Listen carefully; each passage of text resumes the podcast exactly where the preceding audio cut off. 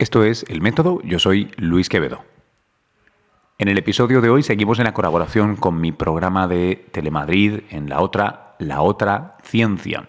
En este caso os voy a poner una entrevista sin cortes a la directora del Centro Nacional de Investigaciones Oncológicas, la doctora María Blasco. Ella fue el colofón a un programa destinado a acercarnos a un tema tan complejo como el cáncer a través de uno de los casos, eso sí, uno de los casos que más nos preocupa, el melanoma. Siguiendo el enlace, no solo podréis ver esta entrevista con la doctora Blasco, sino también ver y escuchar a Marisol Soengas, Óscar Fernández Capetillo, Héctor Peinado, Paloma Borregón, Podréis visitar con nosotros los laboratorios ISDIN para ver cómo se cocina un fotoprotector y mucho, mucho más. Por cierto, una nota sobre la calidad de este audio es el micro de viaje. De vez en cuando hay que escaparse, pero aún así no os dejo tirados. Espero que lo disfrutéis. En 2017 se registraron más de 220.000 nuevos casos de cáncer en España y para 2035 se estima que lleguen hasta los 300.000. Uno de cada dos hombres y una de cada tres mujeres tendrán cáncer a lo largo de su vida. Una enfermedad que es hoy la primera causa de muerte en hombres y la segunda en mujeres.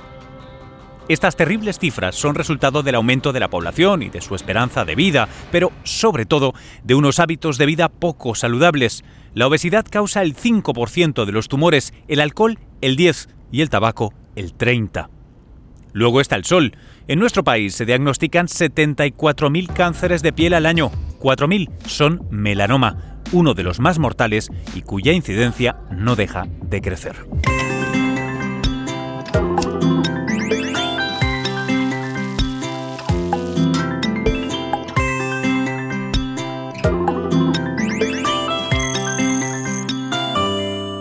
La doctora María Blasco es la directora del Centro Nacional de Investigaciones Oncológicas, además de liderar su laboratorio de telómeros y telomerasa, un asunto al que le ha dedicado buena parte de su carrera investigadora. La doctora Blasco ha ganado numerosos reconocimientos por sus aportaciones a la comprensión científica del cáncer y el envejecimiento. María, muchas gracias por recibirnos aquí en el CENIO. bienvenidos. Em, llevamos un rato ya en el programa, hemos ido a la calle, hemos preguntado a la gente y cuando le, mencionamos la palabra cáncer eh, tienen una reacción dura, muchas y muchos de ellos. ¿no? Eh, es una cosa que les causa todavía miedo a mucha gente. ¿Cómo decides tú o cómo llegas a dedicarle tu vida, tu, carrera profesional a investigar precisamente en cáncer? Sí, bueno, siempre me ha interesado entender por qué se producían las enfermedades. ¿no? Entonces mi, formación es de bióloga molecular y bioquímica y lo que me interesa entender es el, el origen de las enfermedades y en particular el origen del cáncer y otras enfermedades asociadas al envejecimiento. Por lo tanto, siempre eh, en mi vida, en mi formación, siempre he intentado eh, intentar entender el origen de estas patologías porque creo que es la única manera realmente de, tratarlas eficientemente y curarlas. A lo largo de tu carrera, eh, en un momento dado empiezas a investigar en, telómeros, que es uno, de, los grandes temas, que es también un, asunto esencial eh, en cáncer, ¿no es así? Pues sí, precisamente uno de estos mecanismos que están en el origen de muchas enfermedades, también del cáncer, son los telómeros, que son unas estructuras que protegen nuestro material genético. El material genético es lo más importante que tienen nuestras células, ahí está toda la información de lo que tienen que hacer. Y el cáncer tiene su origen también en alteraciones de este material genético. En concreto, en el caso de los telómeros, las células del cáncer, a diferencia de las células normales, eh, que son mortales, que se dividen unas veces y después dejan de dividirse, las células del cáncer son potencialmente inmortales, son capaces de dividirse de manera indefinida. Y esto es gracias a que mantienen estos telómeros eh, largos. ¿no? Y en, mi grupo, por ejemplo, estamos intentando destruir los telómeros del cáncer para hacer envejecer y morir a las células del cáncer, porque son células inmortales. Eh, em, en, algún lugar ah, ah, te había leído definirlos como si nuestros genes fueran los cordones de los zapatos, esos telómeros son ese, ese trocito de cinta, ¿no? ese plástico que está protegiendo.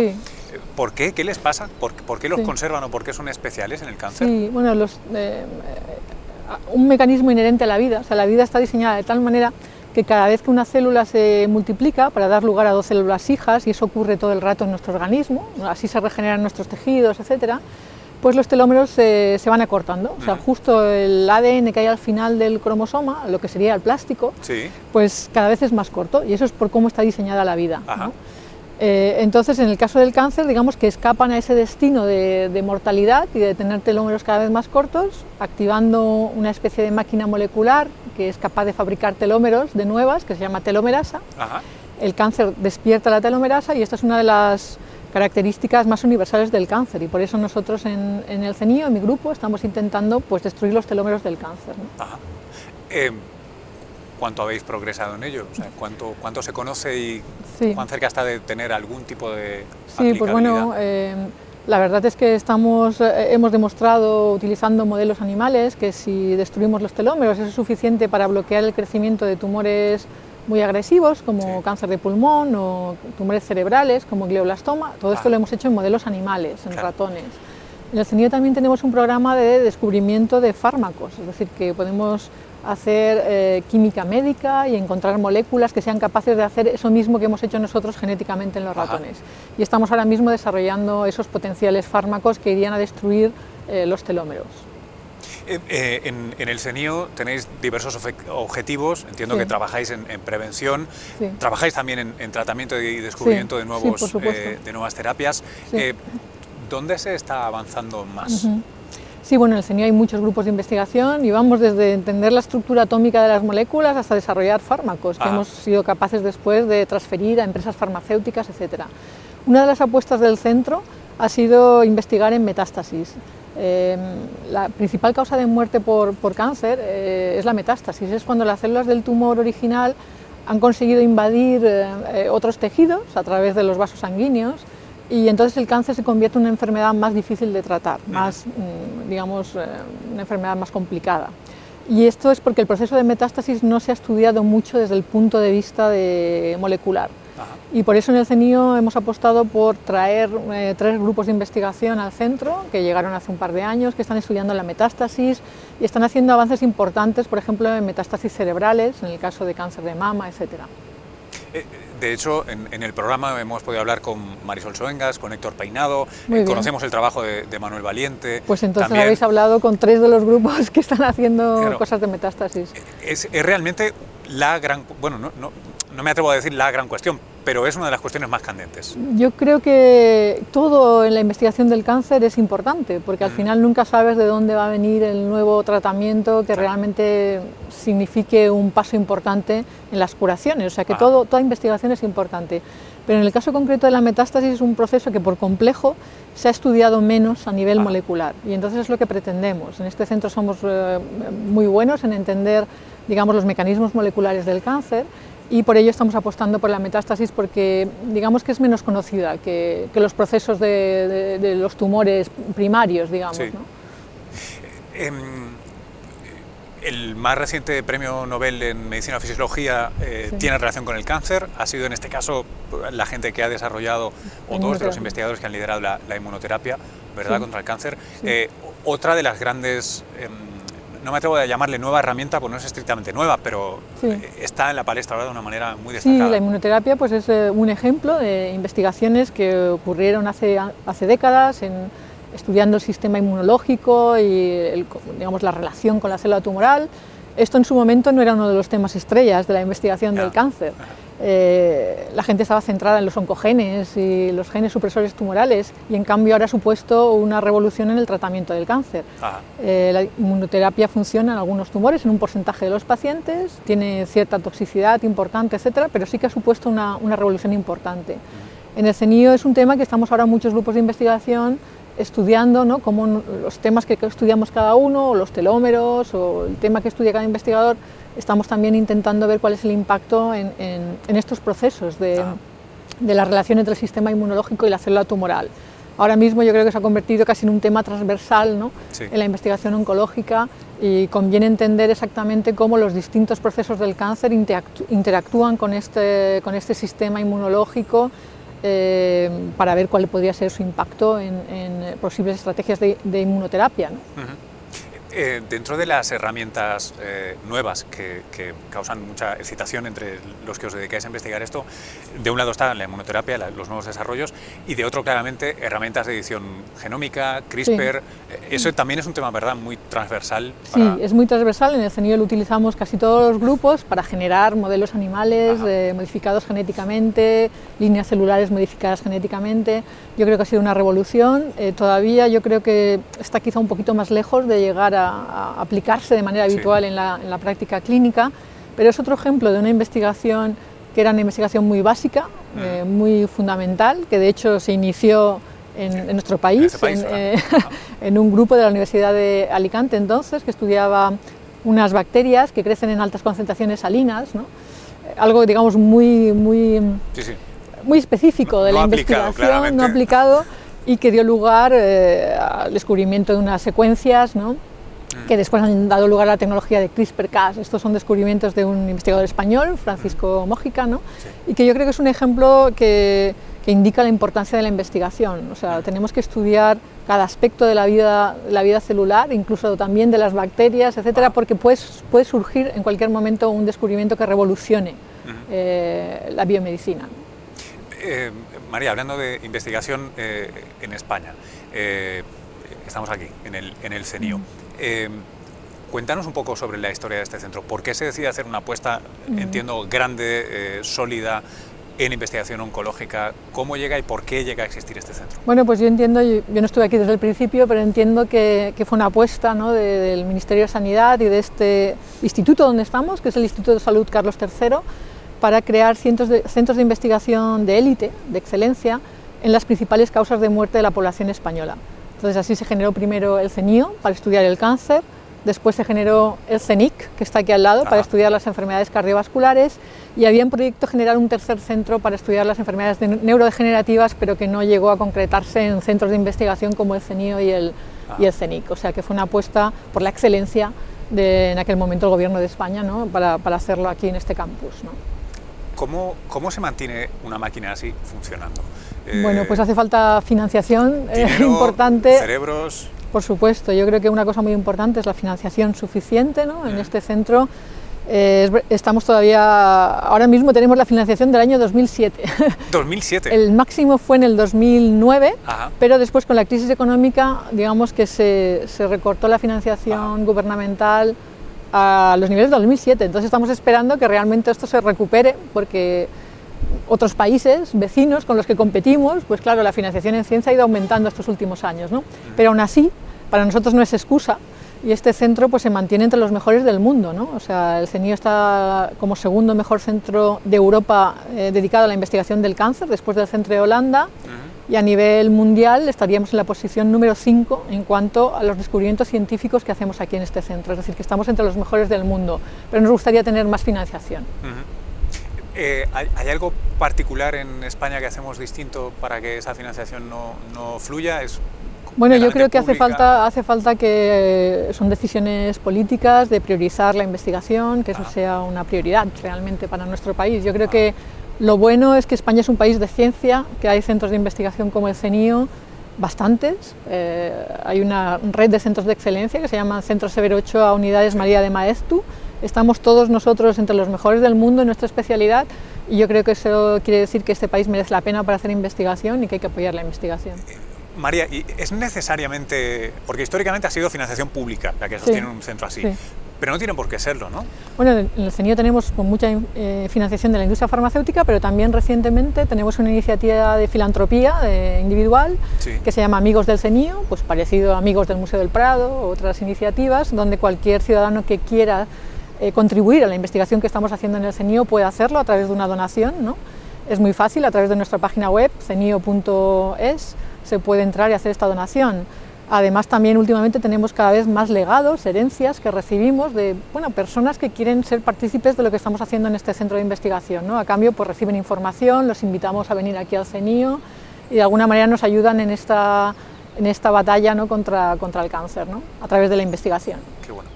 Eh, eh, quería preguntarte sobre una de las cosas que, eh, si entiendo bien, aquí hacéis, no sé si diferente, pero vamos, le, ponéis mucho énfasis. Y es en esta idea en la que eh, no solo hacéis la básica, sino que hacéis una básica con un diálogo constante, no sé si es con la industria, con los hospitales, con, pero vamos, que no es solo el paper. Correcto. Sí, sí, eh, tenemos contacto con, con hospitales, tenemos un programa de investigación clínica, que hay oncólogos, que están o bien contratados por el CENI o bien contratados por los hospitales y que se mueven entre el CENI y los hospitales. Tenemos acuerdos eh, con varios hospitales de la Comunidad de Madrid, quizá uno de los principales es con el Hospital 12 de Octubre, mm. eh, también con el Hospital de Fuenlabrada, donde también tenemos una consulta de, em, de, genética del cáncer, es decir, familias que tienen muchos casos de cáncer pues pueden saber si tienen alguno de los genes del cáncer mutados, etcétera. Pero no solo con, con hospitales, tenemos muchísima relación con la industria farmacéutica. Los últimos seis años al centro han entrado más de 22 millones de euros de acuerdos con industria farmacéutica para co-desarrollar nuevas eh, dianas contra el cáncer. Dinero que entra a los grupos de investigación más básicos. Es decir, que es una manera de conseguir financiación en momentos donde también la financiación ha sido más escasa. Eh, María, sobre tu carrera en particular, ¿cómo llegas tú a dirigir este Sí, este pues bueno, yo era, eh, cuando yo llegué al CENIO, eh, tenía una responsabilidad de dirección de un programa, que es, que es el programa más grande del centro, que es el programa de oncología molecular, y después en 2005 fui nombrada vicedirectora eh, de investigación básica del centro, con lo cual yo ya tenía una experiencia previa en gestión de este centro, entonces cuando hubo el cambio de dirección, pues yo era una de las candidatas para, digamos, sustituir al anterior director, y así llegó a la dirección del CENIO. ¿Qué, ¿Qué, le imaginas al CENIO en los próximos, no sé, son 5 o 10 años? El, periodo que tú creas razonable para predecir. Bueno, yo creo que el CENIO es un centro en constante cambio, de crecimiento, las líneas de investigación van cambiando, yo creo que es algo bastante único. En, eh, en nuestro país, eh, sobre todo en el contexto de la universidad, todo el, Consejo Superior de Investigaciones Científicas es muy difícil, la renovación de grupos, pero centros como el CENIO, y no solo el CENIO, ¿eh? hay otros centros, CENIC, CRG, el IRB en Barcelona, donde hay siempre una renovación de las líneas, nuevos investigadores que llegan al centro. En el CENIO tenemos una cantera importante de grupos de investigación junior, que llamamos, que son científicos que cogemos en el mejor momento, digamos, de su creatividad y les damos la oportunidad de empezar su grupo. Y entonces yo creo que hacia el futuro veo que este centro pues va a estar siempre trabajando en los temas que estén de actualidad en la investigación del cáncer y que vamos a seguir formando eh, científicos, eh, digamos, de primera línea. Eh, aquí en el CENIO, eh, no solo ciencia, no solo desarrollo de fármacos, terapias, eh, etcétera. hemos encontrado caminando por los pasillos a estudiantes, a gente muy joven que viene aquí a ver a, mamar, a impregnarse de, este tipo de energía. ¿Qué, otras actividades lleváis a cabo? Sí, sí, en el centro tenemos eh, más o menos la mitad de los investigadores están en formación. Son ah. estudiantes que o bien están haciendo la tesis doctoral o están haciendo la especialización. Vienen de todas partes del mundo. La lengua en la que hablamos en el CENI, aunque estemos en Madrid, es el inglés. ¿no? Y tenemos muchas actividades paralelas ¿no? en el centro. Por ejemplo, tenemos, tenemos un decanato de asuntos académicos, que permite a los estudiantes tener su propia financiación y organizar sus propias actividades. Eh, tenemos una oficina de mujeres y ciencia que empezó en este centro en el 2012, donde nos preocupamos por eh, romper los estereotipos que todavía hacen que, aunque aquí la mayor parte de los investigadores somos mujeres, un 68%, todavía el porcentaje de mujeres que dirigen sus grupos es, eh, no llega al 50%. ¿no? y esto pensamos que tiene muchas veces que ver con estereotipos ¿no? que, todavía hacen que las mujeres pues, esto lo tengan un poco más difícil. Intentamos luchar contra ello ¿no? con, con, actividades de esta oficina de mujeres y ciencia, ¿no? por ejemplo. ¿Cómo ha cambiado eh, la, la, situación, el papel percibido de la mujer en la ciencia en tu carrera, por ejemplo? Bueno, yo siempre, la verdad es que he trabajado con otras mujeres científicas. ¿no? Yo hice mi, mi tesis doctoral, que es como la formación de científica con Margarita Salas, que, bueno, que es una mujer que ha sido pionera en nuestro país de la biología molecular. Y después de hacer mi tesis con ella, me fui a hacer mi especialización en Nueva York con Carol Greider, otra, otra mujer que había descubierto la telomerasa. Hoy tiene un premio Nobel de Medicina por ese descubrimiento. Por lo tanto, yo siempre he estado en un contexto de, mujeres eh, pioneras y de mujeres luchadoras por la carrera científica. Yo creo que por eso es tan importante también ¿no? Em, pues luchar contra estos estereotipos y por eso en el CENIO estamos poniendo un énfasis especial en ello. Eh, otra de las cosas que hacéis aquí, eh, habéis tenido eh, exposiciones de arte, hay, hay, un interés que no sé si emana de ti directamente, sí. arte y ciencia, tiene un espacio aquí. Sí, bueno, es que el interés que tenemos realmente es un interés yo creo que muy importante. Somos un centro nacional, creo que no somos conocidos por la sociedad española, no saben que en España hay un, país, un centro de investigación que está entre los mejores del mundo del cáncer. E intentar llegar a la sociedad pues yo creo que a veces es duro desde el lenguaje científico, porque a veces no se nos entiende a lo científico lo que estamos diciendo. En cambio, a través del lenguaje del arte es mucho más fácil contar a la sociedad la importancia de la investigación. Entonces tenemos una iniciativa que llamamos CENIO Ciencia y Arte, por el cual cada año un artista va a generar obra nueva inspirada en temas científicos de, gran actualidad. Y es una manera que, de dar a conocer a la sociedad la importancia de la ciencia. Yo creo que hoy en día quizás los temas más trascendentes, ¿no? donde está la clave del futuro de la humanidad, son temas científicos. Y, el arte puede inspirarse también en estos temas. En concreto, eh, cuando se habla de cáncer, em, y un poco al abrir la entrevista te, planteaba esa cuestión, ¿no? Em, hemos dado, incluso nos hemos sorprendido eh, del no quiero decir el miedo, pero sí la reserva que mucha gente tiene para hablar de algo que todavía es oscuro, desconocido. Sí. ¿Es a través de experiencias así como.? Sí, eh, eh, realmente el cáncer no es algo oscuro y yo creo que ahí quizá habría que mejorar mucho en contar al paciente de cáncer lo que le está ocurriendo, las opciones terapéuticas que tiene. Eh, porque realmente hay muchísima investigación y muchos avances y el tratamiento del cáncer hoy en día es diferente de cómo era hace una década, de mucho más de cómo era hace 20 años o no te digo ya 40 años. ¿no?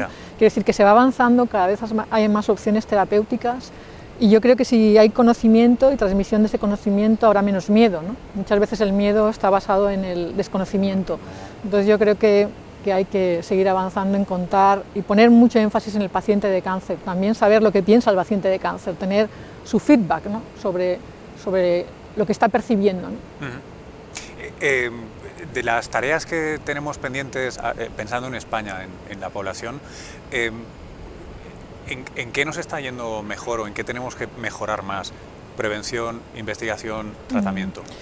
Yo creo que hay que avanzar en, todos, en, prevención, diagnóstico precoz y tratamiento.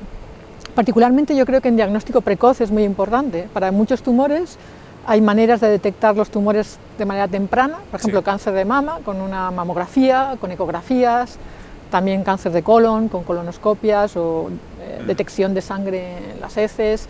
Quiero decir que todo lo que sea detectar un tumor cuando es todavía muy pequeño es importantísimo, porque es la única manera realmente de curar el cáncer. Por una simple cirugía, muy a tiempo. Claro, por una simple cirugía se puede curar el cáncer. Por lo tanto, todo lo que sea avanzar en, en, um, el diagnóstico temprano va a ser la solución, digamos, para, para, para pillar a tiempo los tumores y que sean curables casi me das pie a preguntarte sobre una de las herramientas que había olvidado preguntarte, que es eh, biopsias líquidas. De estos se ha hablado, hay cosas en marcha, pero... Sí, yo creo que es una, una, manera de ser menos invasivos, ¿no? También a la hora de... Y, tal vez de, la prevención, y de la prevención. del diagnóstico sí, en el tema del cáncer eh, todavía falta tener buenos eh, biomarcadores, ¿no? Que nos permitan decir, eh, detectar, digamos, en un estadio muy inicial los tumores. Hay marcadores tumorales que se pueden detectar, pero normalmente cuando están altos estos marcadores tumorales es que hay un tumor importante ya. Por lo tanto, hace falta desarrollar biomarcadores que permitan incluso detectar el tumor antes de que haya aparecido. ¿no? A ser, eh, cuando todavía las células están ya normales, es posible que desarrollen un tumor y eso sería muy importante para, para, para, la detección temprana y para la prevención. ¿no? Yo creo que ahí tenemos que avanzar y se está avanzando en ello, en, tener biomarcadores del cáncer. En el programa hemos estado dándole vueltas en particular por escoger un ejemplo o, un guía al melanoma y sería esta idea de antes de que sea maligno pero empieza a desarrollarse. Claro, claro. por ejemplo el melanoma es un caso de, diagnóstico precoz o de prevención también poniendo cremas solares, evitando la exposición al sol, etc. Em, María, ¿con qué titular en los periódicos o en las televisiones te gustaría levantarte un día en relación con la investigación?